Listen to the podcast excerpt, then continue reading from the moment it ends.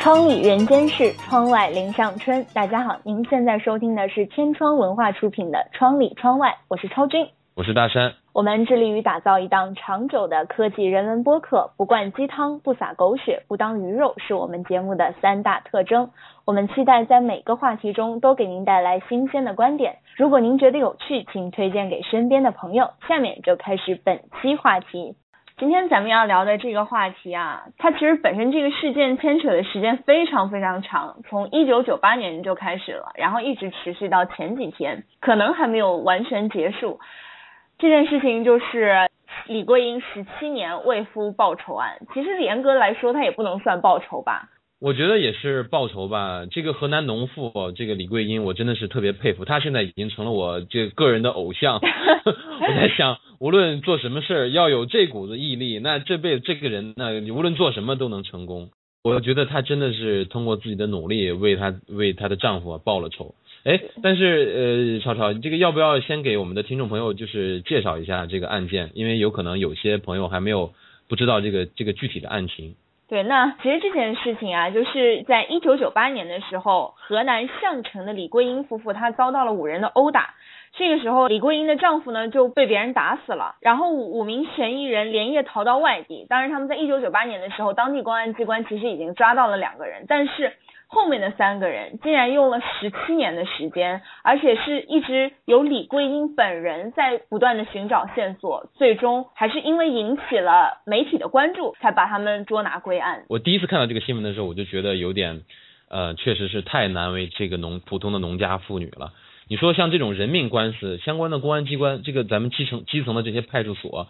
为什么如此的拖延，如此的懈怠？怎么能让这个农妇自己去找线索呢？这个是我读到这个新闻之后的第一印象。那其实当时在一九九八年抓到两个的时候，我觉得是当地公安机关那种干劲儿已经没有了，他们觉得这个事情已经差不多了。而且当时他们跟李桂英说了什么呢？中国这么大，我们上哪儿去给你找啊？所以李桂英才会就觉得还是自己去找吧。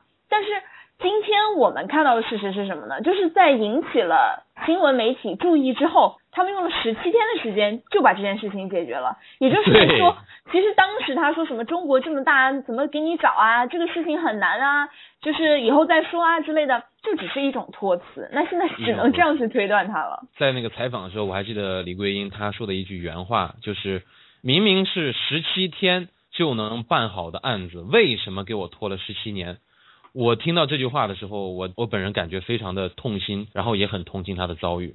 对啊，十七年啊！我想一下，年轻的我在十七年前只有四岁，也就是说，李桂英这件事情，就如果是我来做，我要从我的四岁做到我的二十一岁，这是一段我真的觉得长到我觉得难以想象。而且对于一个女人，你想她从中年开始丧夫。然后一直坚持到现在，他是本应该多么美好的十七年。他在这十七年里，本身就如果这件事情当时就破了，他也许就会过上一个全新的生活，甚至成立新的家庭。这件事情也许会就过去，他这个心里的坎也会过去了。但这件事情他们就不给他解决，他只有靠自己一个人的力量，竟然用了这么长的时间。我觉得这对于他的人生来说，其实是一种非常大的浪费。这幸亏幸亏这个人呢，真的是个能人。我不知道你有没有注意到，你看他。在这个开始自己去追查线索的时候，他自己呢又在经营他们家这个生产钉子的这个机床，嗯，然后又要抚养孩子，又要干农活。这个案子发生之后啊，他的几个孩子都还很小，整个人就是一天到晚根本就就就脚不沾地。我就觉得这个人真的是一个，幸亏他是个能人。如果是个一般的女的呀，可能这个这这么重重压力可能就垮了。再加上他的周围的亲戚。他的姐姐，他的这些这个其他的朋友、村民等等，都劝他说：“哎，人都死了，你就干脆改嫁，然后孩子送给婆婆家里去养活，开始过新日子嘛。人死都死了，你干嘛这么较真儿呢？如果是身边有鼓励你的人还好，有用我们现在话说，如果身边有给你正能量的人还好，但身边的人全都在给你负能量，但是他还能顶住这个压力，还能够一直如此的认真，如如此的去。非要去追查，把这个事情查得水落石出，然后同时呢还要又要报仇，为丈夫报仇，又要为丈夫报恩，就是把她的几个孩子养大。我觉得这个真的是不容易。其实你有没有注意到，那些犯罪嫌疑人很多人都姓齐。其实他们这个村庄里啊，嗯，我觉得是一个很典型的中国式村庄，然后大家其实都是非常熟识的。他们有矛盾的之后呢，我觉得村里一定也会有很多人是，呃，可能会就是站在另一个角度说。比方说什么事情都过去这么多年啦，你就应该要原谅他们啦。你这样一直搞下去，可能就搞得六家人是家破人亡，因为那些犯人一直在外面逃嘛。而且不是说他在刚开始要就是追问那些犯罪嫌疑人跑到哪里去的时候，很多村民都是不愿意透露的。这一方面当然是说，可能他们想要保全自己，也哪里也不想得罪。可能我们中国的农村有一些他自己的一些规则，大家就会觉得说有些事情就到这里吧，或者是说。没有人帮你处理，你这样是不会得到什么好结果的。一定会有很多人让他想要打退堂鼓，但是他都没有。对对，你说到这个，我觉得还挺有意思的，就是咱们这个农村，中国的农村社会的一些固有的规则。就是咱们觉得好像咱们现在已经完全是一个现代的社会，但是可能在中国的广大的乡村地区，除了所谓的法治观念、现代现代文明之外，他们可能也有一些我们还不够了解的他自己的运行的。规则对吧？像你刚才说的，是不是这个和稀泥成为了一种成为了一种规则呢？无论发生多大的苦难，就是你能和稀泥就和稀泥，大家都在劝他就放弃了。无论是看新闻还是看一些视频，呃，对这个案件的采访等等，我听到最多的就是算了吧这句话。我在想，究竟是不是？和稀泥这个东西就是咱们这个这个中国的乡村的一种呃潜规则，一种他自己的一种运行规则呢。我觉得其实不只是乡村哎，其实和稀泥可能是我们整个中国社会的一种风气。因为大生，你有没有觉得一句话是挺熟悉的？就是比方说，嗯，像你这样的人，一个市里起码有成千上万，如果大家都来找政府解决，那政府哪管得过来？对对，这我觉得这句话其实是很常见的，我的生活里都经常听见，所以我就觉得大家一旦想到，如果我处理这件事情，我要去找某某某某部门，这件事情可能会非常繁琐，甚至我想，可能我去了也没有人会帮我解决吧，然后就算了，算了，这几个字是我们生活里真的听到太多，而且还有一种想法就是不要给政府添麻烦。是的，也是经常听到，对我就感觉。对于我们现代的中国人而言，真的是需要多一点像李桂英这样认真的人，这样较真儿的人。我不知道你之前是不是也有经常在新闻上看到一些什么呃一些律师啊，或者一些呃甚至他就是自己在做一份普通工作，但他可能遇到了什么事情，他就非要把这个事情他要打官司，他非要讨个说法，呃这样类似的事情。我记得原来好像有是不是有人是吃什么，我具体我记不太清了，但是。他好像是吃什么麦当劳，觉得里面东西太烫了，好像把他嘴烫坏了还是怎么样，就非要跟这个这个这个巨头要打官司等等 类似的。这个好像是一个国外的案件，然后他好像最后他是获了几千万美元的一个赔偿。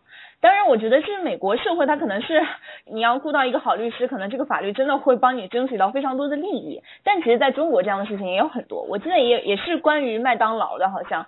当时是说麦当劳的甜筒啊，比广告上小太要小。对，好像说本来你应该打可能打五六圈，然后你这个可能是给我打了两三圈，你就给我了，特别特别小。然后这律师就去告这个麦当劳了，他最后肯您不是为了让麦当劳给他补上那一圈甜筒了，而是说赔偿一块钱，要向公众道歉，以后再也不要少给他的顾客打东西了。很多人看来，这当然是一件实在是鸡毛蒜皮的事情。你这不是有病吗？而且我们现在，你有没有觉得大家默认的一个事情是什么？广告下面会写着一句什么，请以实物为准，广告仅供参考。所以我还有什么一切一切解释权都归本公司所有。所以每次其实我们看到那些方便面啊，什么在电视上、在地铁里面看到这种广告，我们都觉得哇，好好吃啊，感觉里面好多肉、好多蛋啊，一打开就并没有。就你刚才说那个时候，我就感觉现在现在的大众已经就默认广告就应该是有欺骗性的，我就默认广告就是在骗我们的，然后我们就没把这个当回事儿。所以我每次看到这样的新闻的时候，我其实内心是感动的，然后我在感谢他们。我们就需要这样的人去为我们公众的利益去说话。所谓店大欺客，尤其是现像现在这些跨国的巨头，嗯，他就店已经遍布全世界，他是。最大的店，他就他最有权利去去欺客，如果没有这样较真的人，大家都采采用一种和稀泥的方式，那么公众的利益谁来维护呢？因为这毕竟它又它又不属于公权力维护的范围，对吧？它是你你这个国家的工商部门总不能来检查的时候就指着你这个甜筒说。你看，你这个甜筒和你这个广告上 发布的不一致，或者说你的赛，你的这个这个大小比广告上小太多，我们要罚你款。工商这个严格意义上其实完全不属于国家公权力范围能管的事情，但是公众的利益谁来维护呢？是需要靠这样的一群。非常认真的人，嗯，而且其实李桂英这个事情到现在已经差不多解决了，因为五名犯罪嫌疑人都已经捉拿归案了，全部落网。但是他现在并没有要终止，因为他觉得在这些年当中，他受到了非常多有关部门的一些怠慢。我还记得他说，有时候我觉得那些为凶手提供便利的人比凶手更可恶，不知道他们想过没有，这背后是一条人命，是一个家庭。如果有些人为嫌疑人提供了方便，嫌疑人给了多少好处，我加十倍给你，把我的丈夫还给我好吗？对对，好像那个第四名嫌疑人，他就是在潜逃之后，还大摇大摆的回村来换身份证，他还改了名字，就完全从网上通缉犯的名单中间就逃脱了。主要是因为他在那个换二代身份证的时期，他的父亲是当时的村委会干部，就帮他出具了一份证明。说我的儿子叫齐好记，就在这个证明中间就帮他改了名字，然后呢，他就拿着这个证明去地方派出所，就去大摇大摆的换了一个身份证了。嗯。然后因为在之前在一代证的时候，那个所所所有的那个在逃犯的信息还没有上网，到二代证的时候才完全上网，所以通过换二代证的事儿呢，他一又改了名字，然后又摆脱了这个网上通缉令，所以这个真的是如果没有内部人的协助，他这个事儿根本干不成的。这条线索，关键还是李桂英得到了这条线索之后提供给公安部门的，然后他们才知道他改了身份证信息。而且当时我还记得第五名犯罪嫌疑人，他是叫齐扩军，他的户口是属于注销状态，而且网上那个在逃嫌疑人的那个名册上啊是没有他的。当时公安部门说是因为没有照片，所以他们就一直没有把这个事情上网，这么多年也就这样搁置下来了。本来如果他们要办一些什么事情的话，其实公安部门的联网系统是会报警的。第四名和第五名这两名嫌疑人能潜逃这么久，包括第三个人，第三个人是也是潜逃了十三年吧？一二零一一年的时候，一一年的时候，对一一年的时候落网。那等于你这这这三个嫌疑人能潜逃这么久，如果内部没有人包庇，基层的派出所没有人去去隐瞒一些信息，去去帮忙就是内外勾结等等，我觉得是不可能。潜逃这么久的，所以我就看到后来在媒体采访李桂英的时候，媒体问他说：“现在五名嫌疑人都落网了，你满意吗？”嗯，李桂英她的原话，她原话是这样的，她说：“假如不是媒体关注，他们会这么快行动吗？那么多年，我往公安局跑了多少趟，我都记不清了，不一直没有引起他们的重视吗？想想这么多年的经历，我高兴不起来，我没法说满意。”我觉得这个事儿啊，就还没有完，因为这个中间肯定有一些连带责任的，包括内外勾结的，无论是这个齐海营的父亲也好，还是呃当年的基层派出呃基层派出所的那些警察也好，只要在这个中间有包庇罪犯的嫌疑，可能啊后面都会被陆续的曝光，然后被被揪出来。呃，好像当地的公安机关已经行动起来了，他们已经成立了一个呃专案组，就是会在往前追溯。就这十七年间，虽然这个基层这个基层的派出所已经前后换了好像九任所长，然后很多的当时的办案民警有些已经退休，有些就不干了等等，呃，但是他们这现在这个这个专案组成立起来，就是要倒推追查这个事情中间究竟有谁有责任。哎，我觉得现在真的是公安部门什么的，竟然敬畏的或者说最尊重的，不是我们的纳税人，不是他们所要服务的这个人民。而是媒体真的是不知道让我觉得该哭还是该笑。媒体一报道出来，他们就这么快解决了，然后还马上成立专案组，说要去倒追那些人员的责任。没错，但是你你你说到这儿呢，我其实还有一点小庆幸，就是说什么呢？就是咱们的这个各个基层政府、基层公安机关呢，还怕媒体。如果什么时候他们连媒体都不怕了，那才是真正的。我就记得我小我小的时候看那个看焦点访谈，好像当时那个记者在采访，就是在国道上乱设关卡就收费。那个记者呢，就跟着那个运煤的司机车一直就一起走，就沿途没有多远就一道关卡，然后而而且是警察亲自来给你开罚单，不嘴脸啊，那个摄像镜头全都记下来了，他根本就不跟你说任何理由的，就把你车拦下来，然后之后就开始填，呃，罚两百，罚五百等等，直接塞给你，然后你要想敢辩解，他再给你撕一张罚单，你把镜摄像机对着他，他直接就把你那个东西给你抢过来，然后就是我当时看那个镜头到最后的时候已经非常摇晃，那就明显就是两个人在争抢，然后把你摄像机抢过来，然后砸在地上。后来那个袋子还好像还是呃幸亏还抢救回来了，才被那个焦点访谈还有东方时空这些当时的节目曝光。在那个时候，他们连央视的记者都不怕，我觉得还这么多年多多少少还算进步了。现在起起码呃，你像现在这些基层的警察，他至少还是怕媒体的，对吧？如果什么时候他们如果又变成了不怕媒体，天不怕地不怕了，那才是真正的可怕。不过又话说回来，我们不可能在每件事情上都指望媒体。对吧？我们还是要指望这些国家的公权力部门能够认真负责履行自己的职责。我们可能就我们作为普通的公民，就不要求你多么多么的殚精竭虑，多么的奉公尽职，就只要求你按照你的职责范围之内，然后你认真做事就可以了。你说像李桂英这样的事情。有一个李桂英，现在全国媒体在报道。如果有十个、一百个，那慢慢像这样的事情，它失去了夺人眼球的新闻价值。那么，那第一百个李桂英，她的利益谁去维护？她那边消失的生命，谁去替她来讨回公道呢？我觉得人最怕的就是什么都不怕。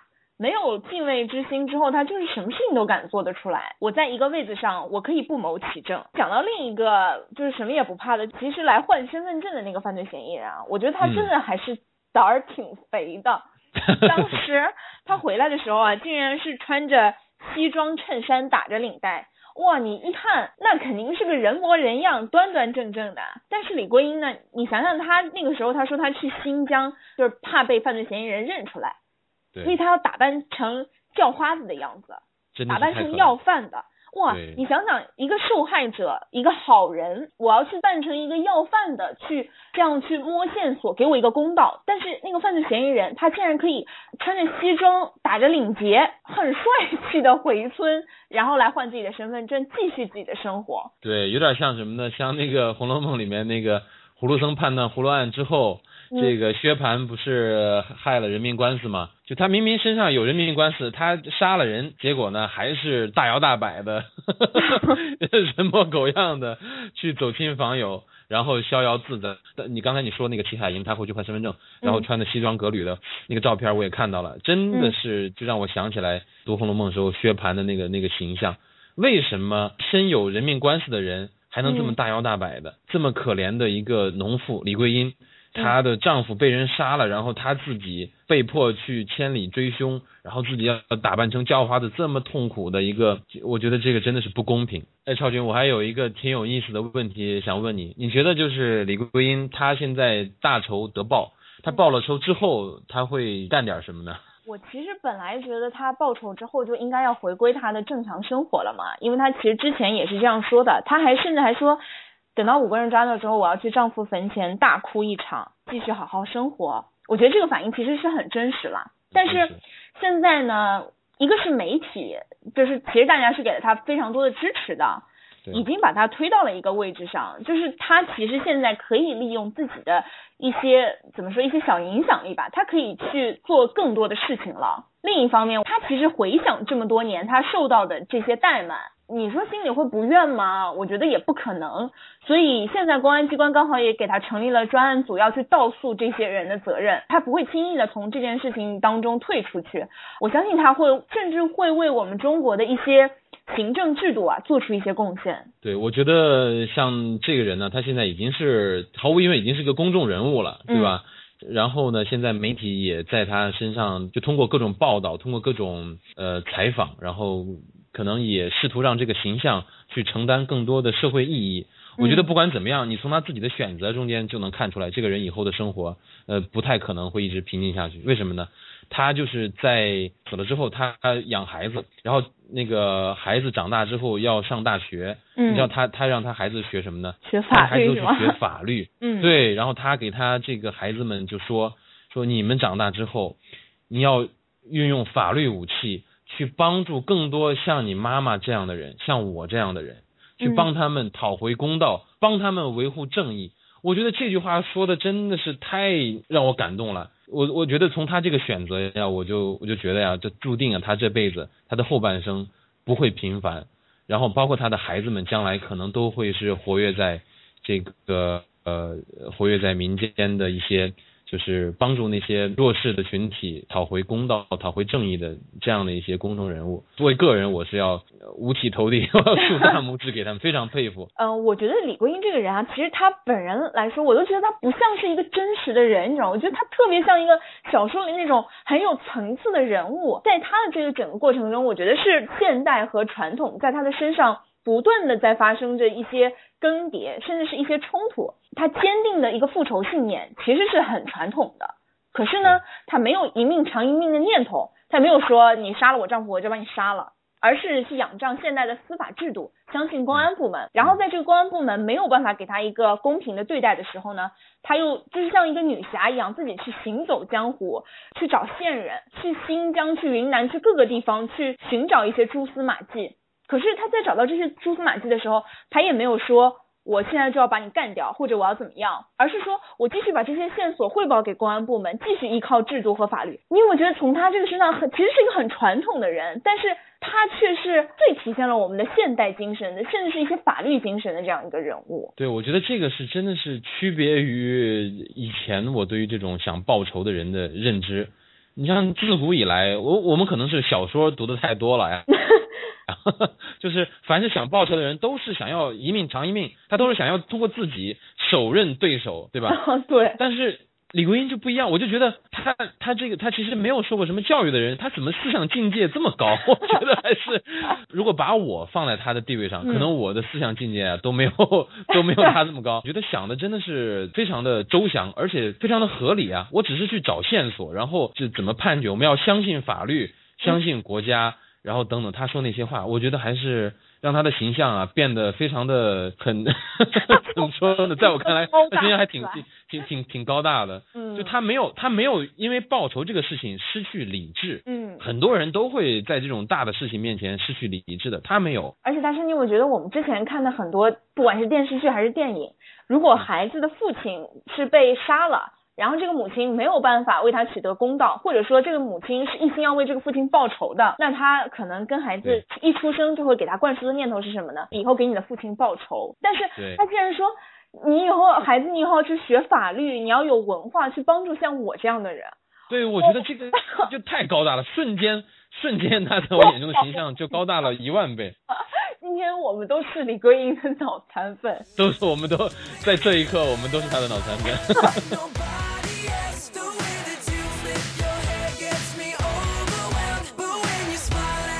不知道大家听到这里有没有和我们一样对李桂英产生出特别的崇拜之感？